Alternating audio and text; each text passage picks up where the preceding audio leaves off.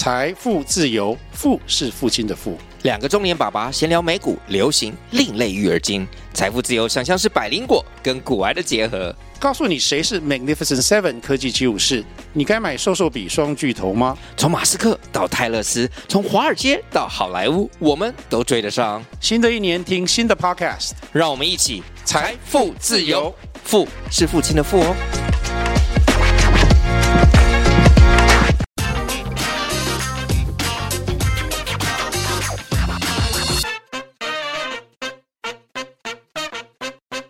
大家好，欢迎收听经济轻松聊，我是主持人今日报深度内容中心主任林安妮。今日报每周固定推出一套数位封面故事。最近美国晶片法补助条款公布了，没想到却引发台积电跟三星跳脚，这是为什么呢？等一下我们来聊一聊。今天录音间的嘉宾是深度内容中心大陆事务总监刘秀珍，欢迎秀珍。哎，大家好。在清明节假节前夕呢，美国公布了晶片法案的补助细节，不过业者的反应却不是那么的欢天。洗地哦，不仅这个台积电的董事长刘德音说，有些条款根本就是没有办法接受，这个他们还要再与美国政府来沟通哦。就连韩国媒体也形容，一旦呢履行了这个美国要求的这个补助的条件的话，恐怕会对这个三星电子和海力士带来毁灭性的损害。为什么会这么严重呢？我们首先要来请教一下秀珍啊，就是以往每次呢。台湾只要有这个推出类似的补助法案，其实感觉就是大家都非常的开心，因为可以从政府拿那边拿到钱哦。可是为什么同样就是给出很多丰厚补助的这个美国晶片法，却让台积电还有这个韩国业者感到非常的跳脚？嗯，对，的确像安妮说的哈，这个晶片法案，呃，应该是去年开始，美国就说有这个呃这个后康的事情这样子，然后就说呃吸引这个。呃，世界上这种呃晶片非常尖端的这些厂商可以到美国去投资，然后呢，他当然寄出了呃这个五百多亿美金的这个好处，就是你来的话呢，我就补助你，现金补助你哦。但是呢，呃，像安妮说的，这个哎补助哦，大家本来应该要非常高兴的，可是它后面带了很多的条件。那这些条件是什么呢？其实待会儿可以来一个一个来讲哦。这个条件呢，可以说啊，就是说让拿拿到好处的人呢，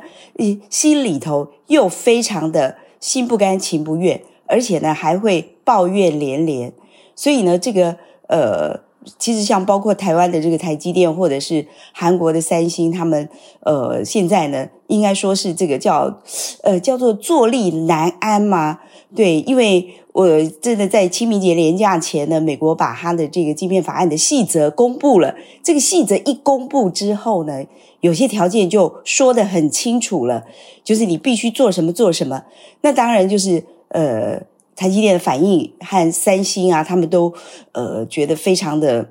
呃，不能接受哈，不能接受的话呢，所以现在这个事情还在发展中。就是这个清明连呃清明节的这个年假结束之后，他们已经有动作了。这几天我们也可以看到新闻说，呃，他们要准备跟美国沟通。其实这个沟通啊，可能正在进行中。呃，希望跟美国做些怎样子的，呃，就是一来一往之间的这个条件，能够怎么样能谈妥呢？不然的话，我们看到。呃，像外电的报道就会说，台积电在美国的这个投资会不会生变呢？可能是个大问题哦。其实这一次的那个补助条款到底是哪些条款让人家跳脚呢？其实讲一些小的，小的听起来好像就是无伤大雅。比如说，他会要求说，这个诶，台积电如果设厂的话，你可能要提供这个呃，帮你盖厂的这个员工，还有你自己的员工，你呃，就是盖厂的工人，还有你的员工，你可能要设立一个托儿的条件。诶，这个听起来好像还嗯蛮合理的，好像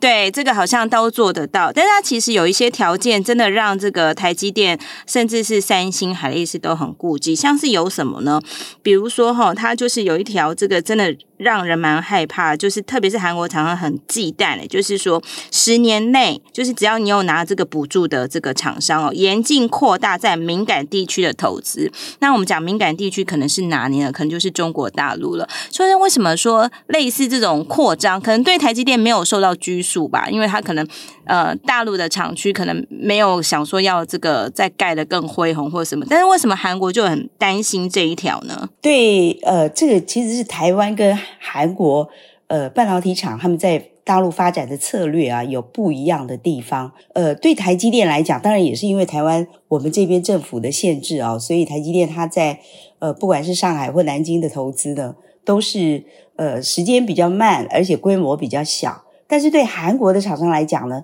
中国大陆是他们很重要的一个投资地点，所以不管是三星或海力士，在中国大陆不管呃生产或者是市场啊，对他们来讲这个比重都已经非常高了。所以呢，现在就说十年内，你如果比呃，也就是说你拿了美国的这个补助啊，你你十年内你你你就不能够再扩大，就或者是他扩大的这个投资呢，只能。大概到百分之十左右，就这个比重非常小，所以对韩国厂商来讲，呃，这个禁令啊、是呃对他们来说是比较束缚，束缚很大的。而且呢，这个他这个禁令还这样讲哦，就是说，如果你被发现。违反了这个规定，其实它这个规定里面还包括你的技术层次，还有包括你不能够跟这个所谓敏感地区里面的这些，呃，它叫实体啊，也就是企业啊，或者是他们政府的单位，你跟他有合作，呃，一起在这个合作开发啦等等的这些工，呃，有有这样子的事情发生的时候呢，你拿到的补助必须全额的退还。所以这个要求是非常严格的啦，管很多，对对对，嗯、管太多了，嗯。嗯嗯，其实还有第二个争议哦，除了我们刚才讲说这个有一个争议叫做十年内严禁扩大敏感地区的投资，其实还有一个也也看了之后也，也蛮让人家就是错愕的，就是说，比如他就讲说，你要申请补助，你必须要先把一些营业秘密要要填表，要写得很清楚，比如说，诶，哪些人是你的客户啊？那你现在自称是到什么样的情况下？那你的客户都跟你买什么？那你跟他可能未来一段时间，你可能会从他身上赚。多少钱？那当然，美国政府是讲的非常堂而皇之啊。他讲说：“哦，我就是要先请你先自己预估一下，你这个船，你这个厂未来一段时间会不会赚钱？”那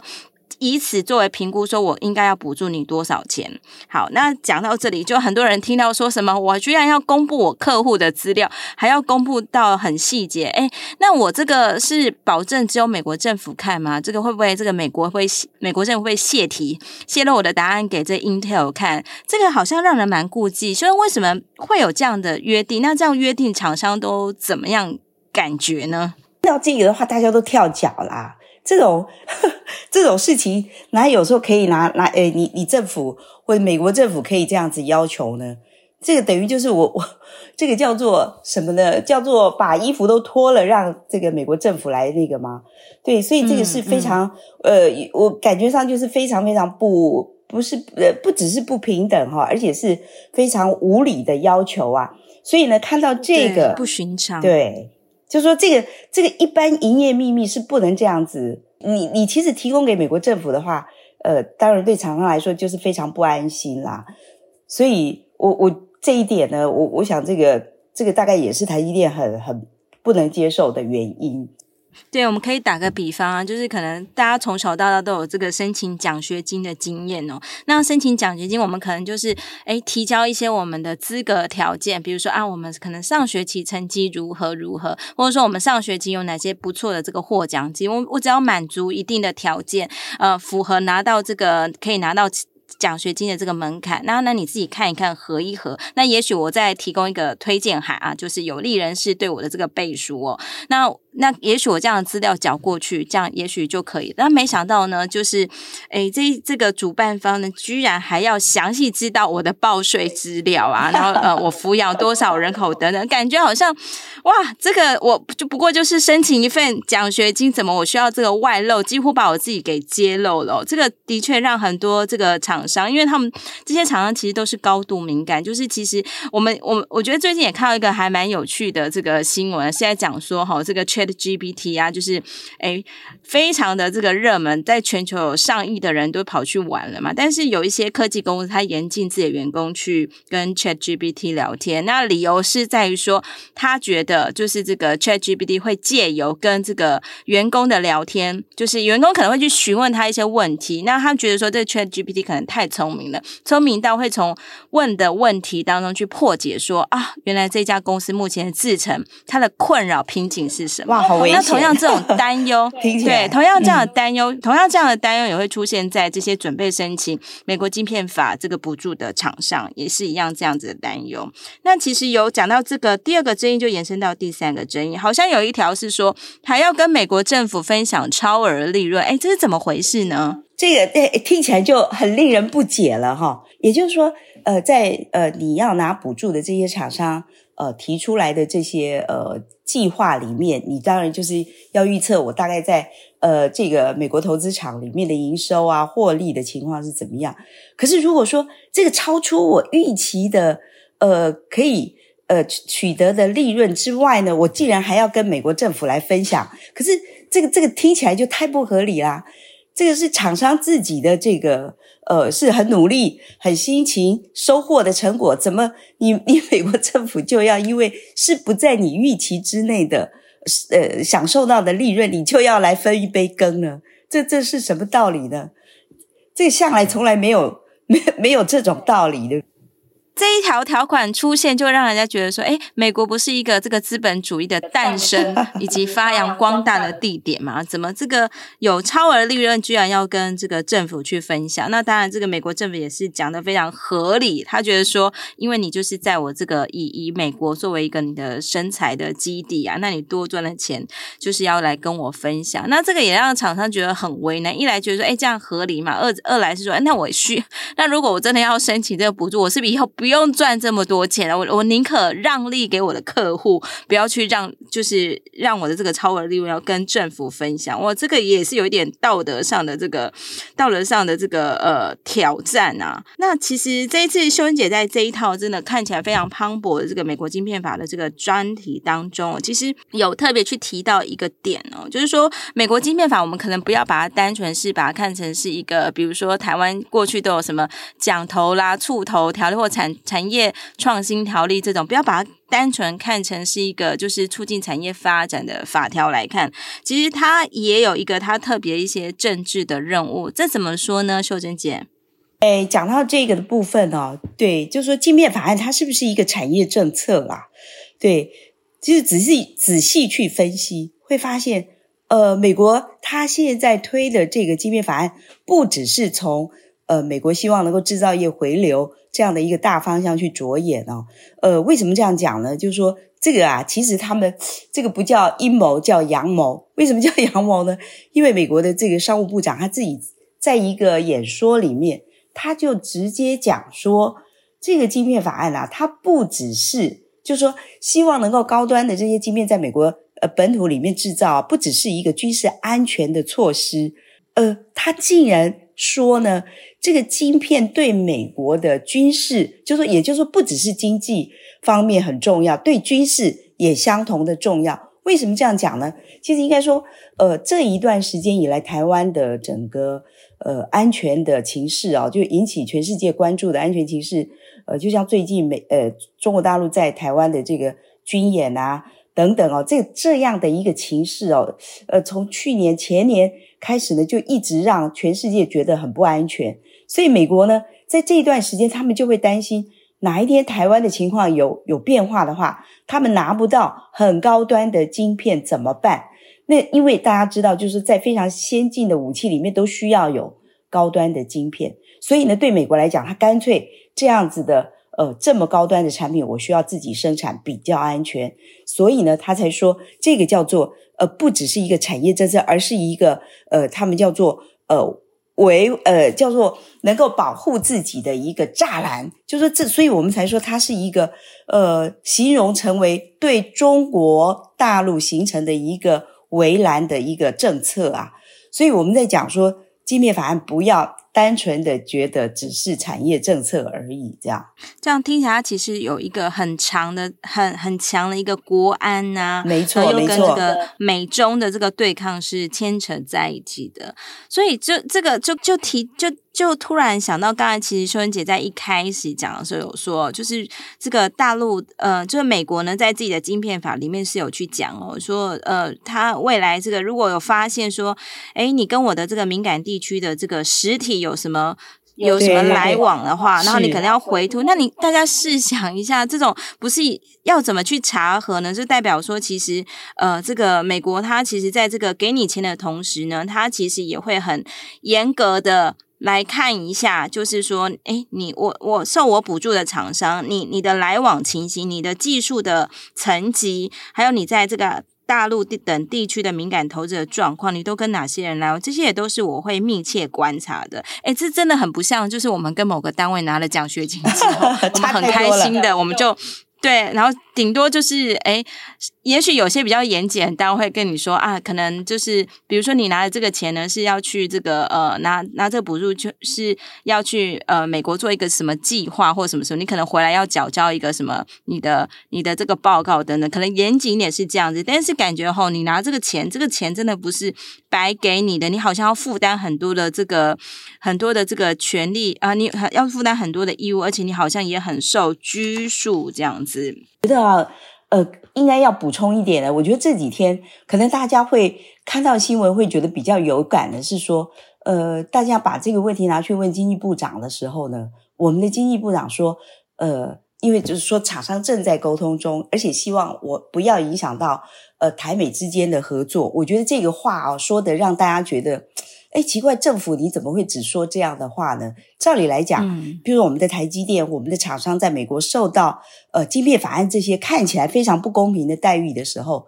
那政府的角色是什么？你能不能帮厂商也能够 去跟美国多沟通一点啊？不要只是站在背后说啊，我希望不要这个合作受到打击、受到影响而已。我我在谈到晶片法案的时候，真的大家都会希望我们的政府能够硬一点啊。嗯。的的确是这样子哦，其其实这个其实这也不是第一次，就是美国政府想要看一下说台积电里面有什么样的营业秘密。其实在，呃去年应该是印象中是去年吧，就是美国也有也有在另外一个场合、另外一个情境下也提出。那想不到，没想到在这个晶片法的这个呃脉络之间，我们又看到类似相似的，就是希望说，诶，要看到这个。台积电或者说其他这个有意申请这个补助的厂商，我们来看多一点它的这个商业上的机密或什么什么的。对，这个真的是让这个厂商会非常忌惮哦。对，那呃，接下来就要讲到这个事主，这个事主是谁呢？就是中国大陆。哇，这个美国呢，就是为了要这个呃，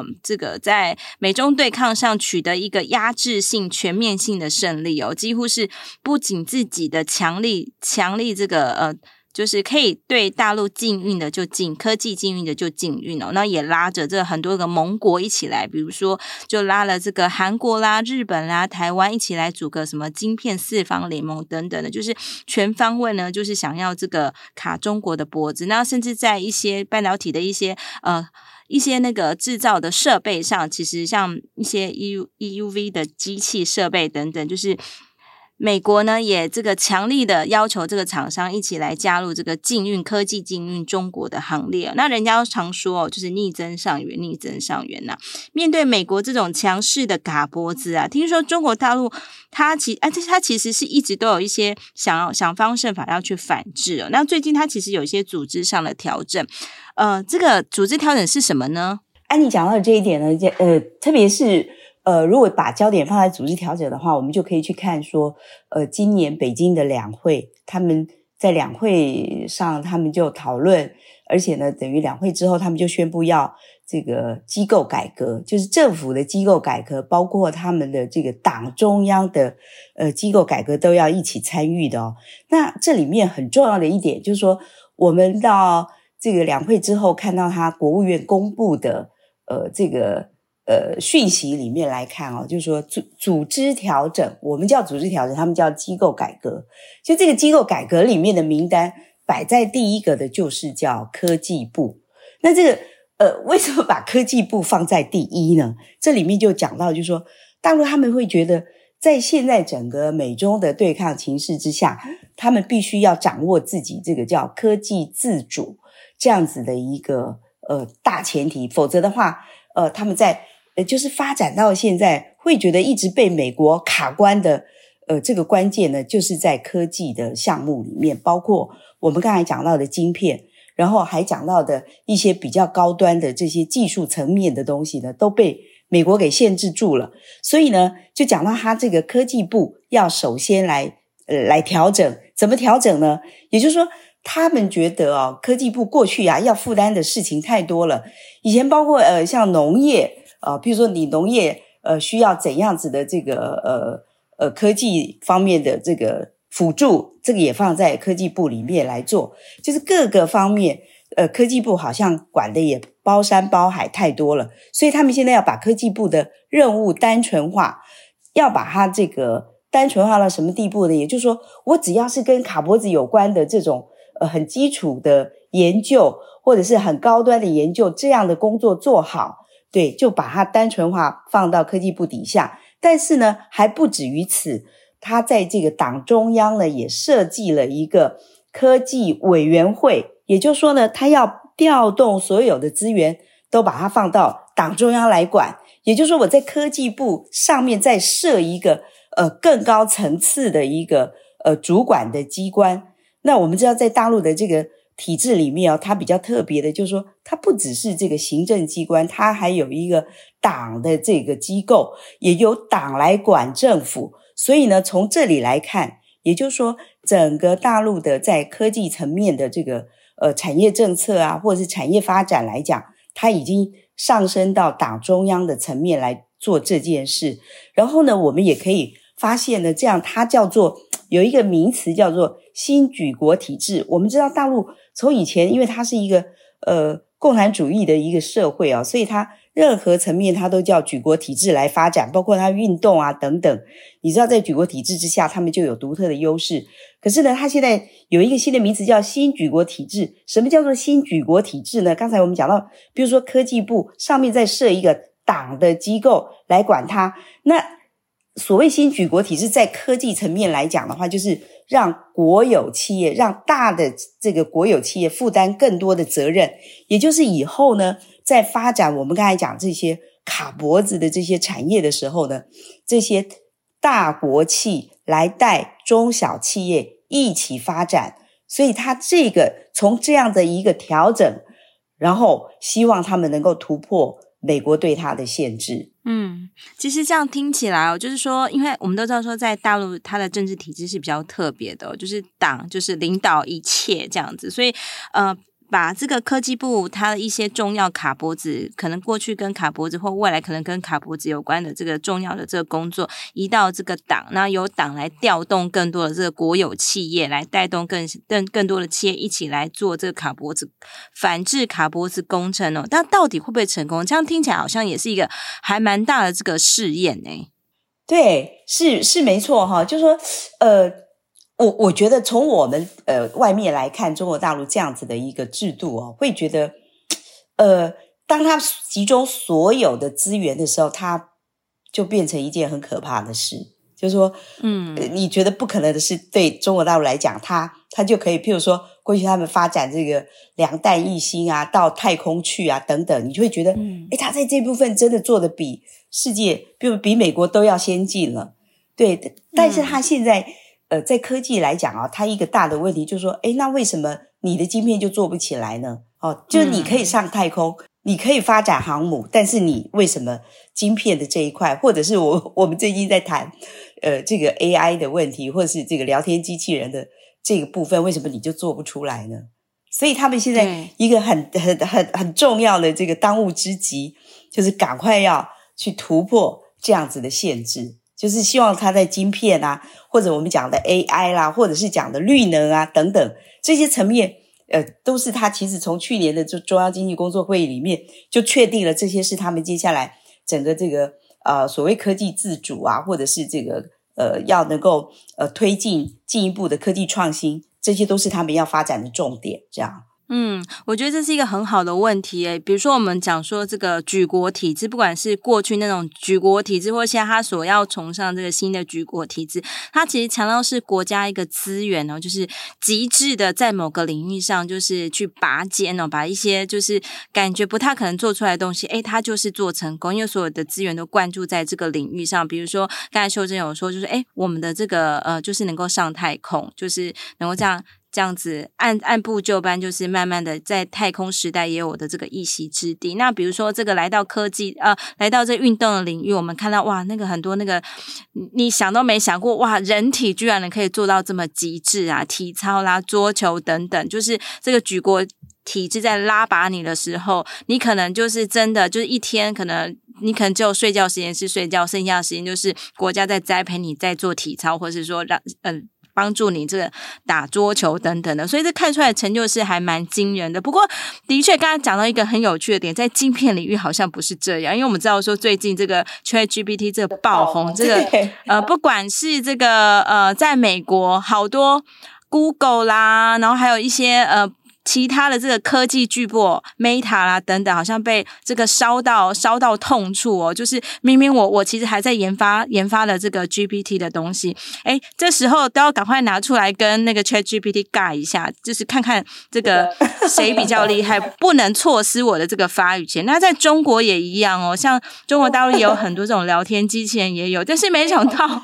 这个太急于拿出手，反而让人家觉得哇，怎么会这样？就像那个百度的文心。文心一言，对，秀恩可以讲一下。其实秀恩最近，秀恩姐最近也写了这一套 这一套稿子，可以稍微我们来来剧透一下，到底发生什么事啊？百度百度的文心言出了什么糗？那为什么？中国做不出，我们刚才讲他上太空什么都很厉害，但是为什么这个在在这个 ChatGPT 领域，在这聊天机器人领域当中也出糗了呢？他到底是少了哪些因素使他做不成这件事情呢？对，就是文心一言推出来的时候，诶，真的还让大家跌破眼镜，就是会觉得啊，怎么搞的？是不是当场可以测试？好，用一个录影的方式来，对对对，对，这个是真的让大家跌破眼镜。不过这个我我觉得大陆他们自己其实很多叫明眼人或者是有识之士哦，都会去讨论这个问题啊。就是说刚才讲到安妮讲到这个叫举国体制的资源可以集中起来的话，的确很可怕。可是为什么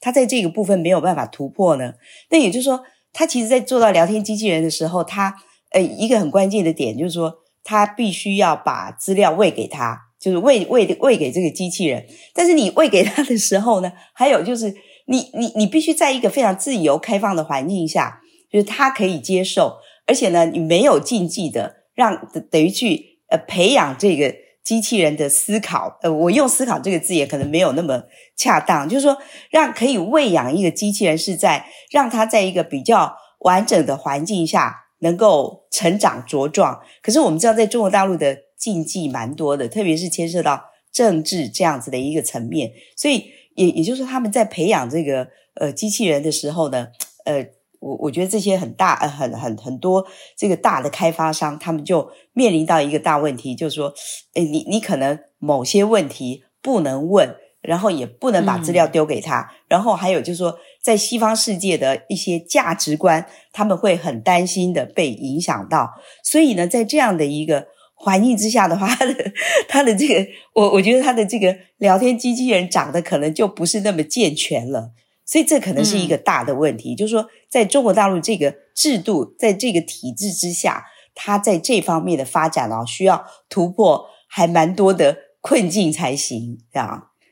对，因为我们知道说，像这个呃。我们讲 ChatGPT 好了，我们就是很多人试用过之后，的确会觉得说，哇，这个呢是一个很会搜集资料、回答问题的这个机器人哦。那有有这个西方媒体真的是也是蛮故意的哦，就是特别去拿了一些禁忌的问题去问这个文心一言的这个聊天机器人，比如说问一下，哎，习近平是一个好的领导吗？就是问了好多好多。那当然，这个文心一言是答不出来的，这个机器人是因为这个这样是一个敏感机，是答不出来的。那那就是支支吾了半天，就突然出现。我觉得你可以问另外一个 问题了。哇，就是把这个聊天机器人逼到这个角落去，就知道说，其实喂养给他的资料，可能就是他可能不是一个，他可能是处处受限一个资料所呈现的一个结果。那所以这个呢，到底大陆的这个举国新举国体制到底能不能能够成功呢？就是让他们在这个晶片呢跟 AI 领域能能不能够再有一些。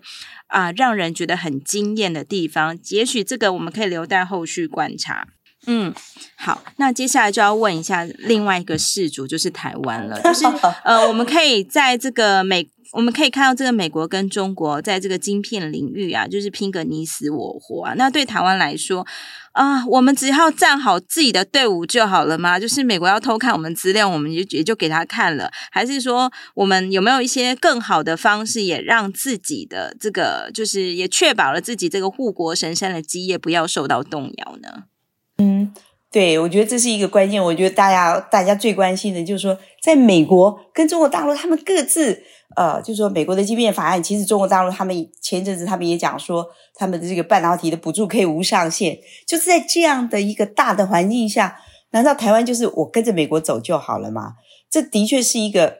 啊非常严肃的问题哦。因为在这个哦，我们说呃美中两个这这个叫较劲的情况下，哇，大家都拼命的发展，而且我们的台积电啊，其实不止台积电。哦，我们包括其他，我我相信，就是说，像联发科等等这些都会被吸引到美国去。呃，在这种情况下，那台湾本来我们自己的强项怎么办？当然我，我我们会很担心我们的晶片，比如说台积电，难道它的这个呃这么高端的这个呃先进的制程就继续留在台湾吗？难道不会被逼着一定要去美国吗？那再来呢，就是说，呃，台湾向来在半导体领域，我们在上游的这个。IC 设计，过去我们应该一直都呃领先大陆的。那接下来在中国大陆，它这样子呃叫做全力投注在半导体发展上，我我我我们还能继续领先他们吗？哦，就说这个大概也是在清明节连假前吧。我我们的这个我我们联发科的这个呃董事长蔡明彰，对蔡明介他就他他他就说，哎。那这样的话，大陆这样发展，那那台湾怎么办呢？你台湾政府，我们的政府可不可以，呃，真的很把我们的晶片法案能够真正的做到一个，不要像美国这么强的话，但是我们自己也要能够补补助到我们该补助的企业，让我们这个原来领先的呃这些产业能够继续领先。因为我觉得这些产业界的呃领袖啊，他们会非常担心。因为当中美呃这两个大国在继续较劲的情况下，台湾的优势能够继续维持吗？这的确是非常非常大的这个呃一个一个很很忧心的地方啦。所以呃，我们有一些产业的专家，他们就会很担心，IC 设计这个领先地位能继续维持吗？很可能再过几年，大陆就追上来了。好、那这个怎么办呢？而且我们的成熟制程的这一块，比如晶片成熟制程。大陆现在说好，你高端的不让我做，你我我买不到你的设备，那我这样我来做成熟制程这一块吧。所以我们也会发现大陆它在这一块的投资呢增加很多，就是说，特别是在比如说我们讲晶圆厂好了，新的这个投资大陆中呃中国大陆是增加太多了，所以就说你可想而知，接下来呃我们说我们期待这个晶片。呃，半导体是不是可以在下半年啊？能不能在明年呢就能够恢复？就是我们叫说从这个比较低迷的情况下可以复苏呢？其实没有那么乐观诶，因为当中国大陆它的这个呃半导体产业政策调整到一个全速发展的时候，说不定我们可能到明后年我们就要呃不是复苏的一个情况哦，可能是一个啊、我们的产业要遭遇到很大很大冲击的这样子的状况，所以在前面。摆在我们前面的是一个非常令人担心的前景啊！嗯，的确，这样听下来，其实美中两强对抗，其实台湾不是说，诶，我们只要站在那个美国老大、美国队长后面就没事了。其实，唯一方面，我们可能也面临这个来自美国的这个，诶，他虽虽然跟你同盟，但是他也处心积虑要把你打趴在地上。那来自中国挤压也的力道也是其实是蛮强的哦，就是说，嗯，在这个举国体制的资源全部灌，当所有的举国资源体制这个灌注在呃它的这个半导体的这个方方面面，也许它在先进制程，它可能很难呐，可能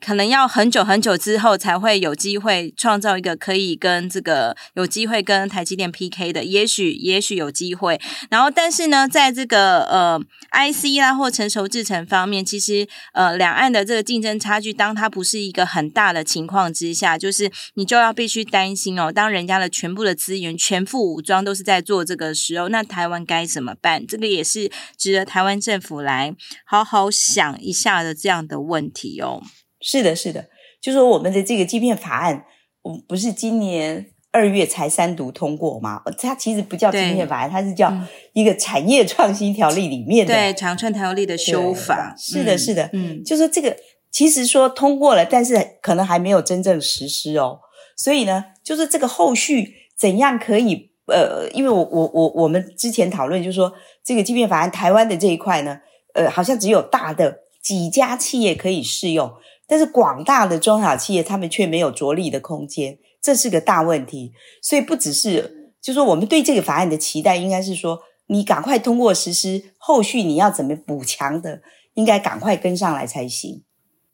对，我觉得谈到这里，我觉得我们有有一点应该要来学习一下美国。诶，我们不是说我们要在自己的产创，要去偷看别人的东西。我指的是说，哈，这个我们可能要要要，可能可以来学一下美国，他去定定这个晶片法法案，不是把它单纯的当成一个是呃产业产业人人有奖这样子的这样的心情哦，不是大家都欢乐这种心情，而是他其实有带有他的战略目的，他其实想清楚了。我就我这套法呢，就是我造。出来，我要作为我跟中国对抗、科技对抗的的重要一环，而且这个呢是是来帮我们家做护院的，就是这个法立下去是来是有助巩固美国的这个产业技术，还有未来我所有的这个哎我的那个呃先进的这个飞机当中晶片是我自己的，什么什么东西都是我自己，它其实是一个有一个脉络，有一个战略思维在里面。那反观台湾的晶片法案，应该要有什么嘞？就是它可能不单纯只是说，哎我。是不是给几家可能被吸引走的人？我我对我只是为了留住他们哈。对，我给你一些钱，让你可以怎么样怎么样。可是我觉得这个台湾呢，就应该要有更多的战略在里面当中。诶，哪些人其实我也应该要来拉拔一下？比如说刚才讲一些 IC 设计，或是说成熟制程业者，他该怎么办呢？就是未来这种有点这个倾斜的这个状态，两岸这个在半导体的战争。一战有点倾斜的状况下，我如何来弥补我的这个，来弥补我的缺点，让我的优势可以继续发挥？对对对，我觉得这是很关键的啦，就是维持台湾的优势，这一点应该是对，对前提，大前提。嗯，对，这个也是台湾政府需要来思维一下的。好的，其实这一套专题呢，真的是非常好看。我们欢迎这个听众朋友们在听我们的 Podcast 的，就可以赶快上这个 Google 或者上经济日报的这个网站呢，我们来搜寻一下美国晶片法，或是说，我们可以把这个刘秀珍，刘秀珍的名字，对，秀气的秀珍，就是我怎么感觉到这一段好像在那个电台卖药一样？哈，我们要来推销一下我们这一套好。好看的专题，对，我们不是卖药这么简单的这样子，我们是这个满满的干货，很有诚意的要呃邀请大家一起来看哦，就是呃希望大家在听完这个 podcast 之后呢，我们可以赶快到这个《经济报》的网站上呢，我们就搜寻一下，就是美国晶片法，还有这个秀珍姐的名号。这样子加刘秀珍，或是呃，美国应该搜寻美国晶片法，我们就可以看到这一这一套好看的文章喽。那节目的尾声呢，就是我想要来跟大家分享一段我一直都很喜欢的一段话。那作为这次我们这个美国晶片法这个封面故事这个 podcast 的结尾哦，就是呃，我一直很喜欢那个《爱丽丝梦游仙境》这这个这个书啊，然后里面当中有一个红皇后，她有一句名言啊，她讲到说哈，在我的领地当中啊，你必须要一直拼命的跑，才能够保持在同一个位置上。但是呢，你只拼命跑，也不过就是这样子。你想要前进的话，你就是要。比拼命跑还要更用力，你就是要跑得比现在快两倍。那这个也许呢，就是作为这个，就是很多的台湾人或是台厂，也许我们就是要这样共勉之哦。就是在两强夹击之下，我们的这个能够做的选择真的是不是那么多。但是如果我们不去这个拼了命，而且而且我们要 more than that，我们要更用力、更拼命的奔跑哦。不管是呃，大家接下来也许呢要。跟着去东进或是西进等等，什么都可以。但基本上呢，掌握了一些关键的技术权在自己的手上，才能够永不落伍。好，这个是我今天想要最后跟大家分享的。那我们今天是不是谢谢秀珍？很谢谢秀珍来上我们的 podcast。好，拜拜。拜拜，拜拜。今天很谢谢秀珍来节目当中跟我们分享，希望对听众朋友们有所帮助。如果有兴趣呢，都可以到我们经济日报的网站来阅览相关文章。经济日报推出的这个数位订阅内容呢，里面有非常多的这个国内外的产业深度报道。有兴趣的听众朋友们，欢迎来订阅阅读。喜欢我们的节目呢，也不要忘了给我们五颗星的评价哦。也可以来留言或是写信告诉我们你想要听什么样的内容。好的，我们下次见喽，拜拜。